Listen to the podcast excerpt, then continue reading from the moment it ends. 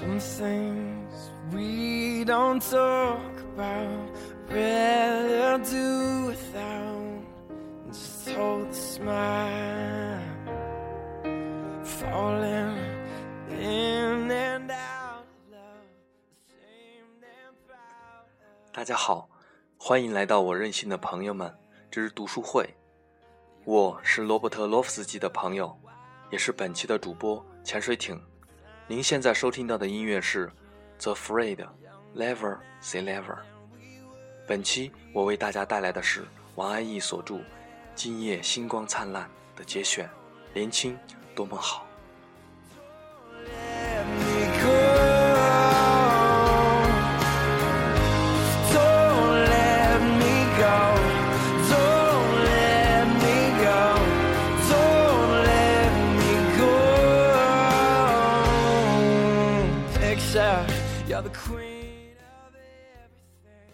这不是一篇美文，他也没有提出什么独到的见解，他只不过是很老实、很热情地告诉你一些事情，事情也不是了不起的事情。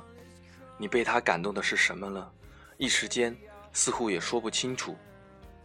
你只是觉得文章里的我很可爱，他那么认真地回顾他的成长史，使我们这些过来人觉得大可不必。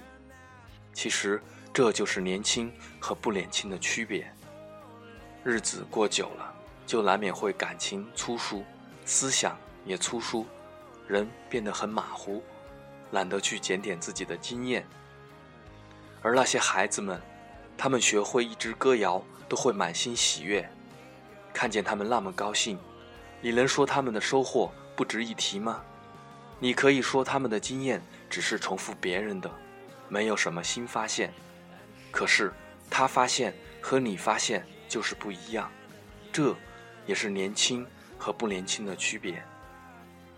他们重视自己的感受，他们都是那么感性，旧东西一经他们的触摸，也会变成新东西。音乐这东西实在不好说，抽象的说，谁也说服不了谁；具体的说，就变成了技术谈。严峰也没说出名堂，就像慧能大师讲《坛经》，只能从如何走上禅宗道路讲起，好比回忆生平往事。严峰也只能从如何走上音乐道路开头，到末了，却陷入迷茫虚空。倒是接近禅宗的理论，因他实事求是的叙述，而无故弄玄虚之感。反是觉得自然可亲，那末尾的越来越孤独，带着些少年愁滋味，但在其时其地，毫不怀疑他的真实。这也是年轻的好，非但不怕孤独，还努力的享受孤独。对虚无也是勇往直前的态度，这才是初生牛犊不怕虎。倘若不是生命与人生，都是盈盈一握，怎敢去窥视虚空的无底黑洞？你可以说他并没有看见真的黑洞，可我说的是勇敢。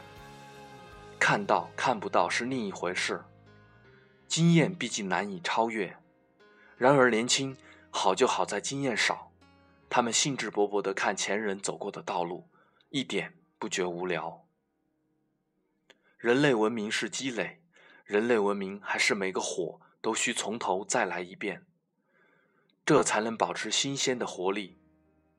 我们在博物馆里看新石器时代的钻眼的石头、磨尖的石针、削薄的石斧，还有陶罐上的神纹、雷电纹，其实比不过我们看出生的婴儿睁眼和微笑更感动、更兴奋。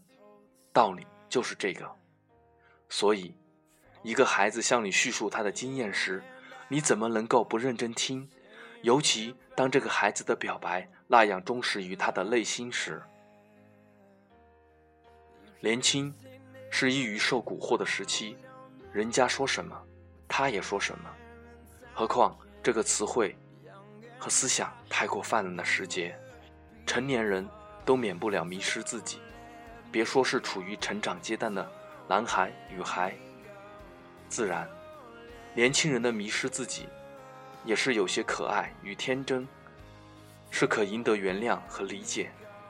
你看见一个生活刚开头的女孩，说大话似的谈随缘，是不讲道理。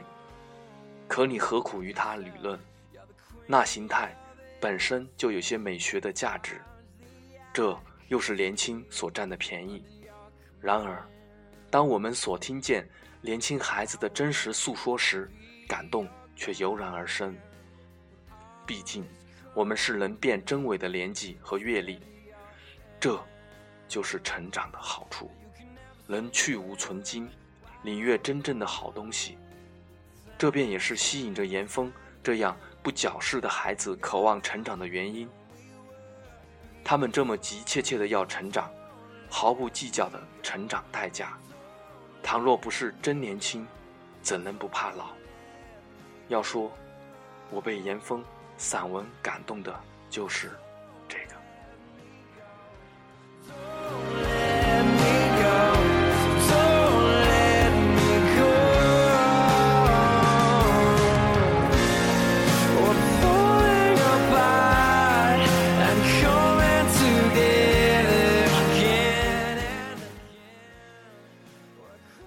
以上就是本期我为大家带来的全部内容，感谢大家的收听，我们下期再见。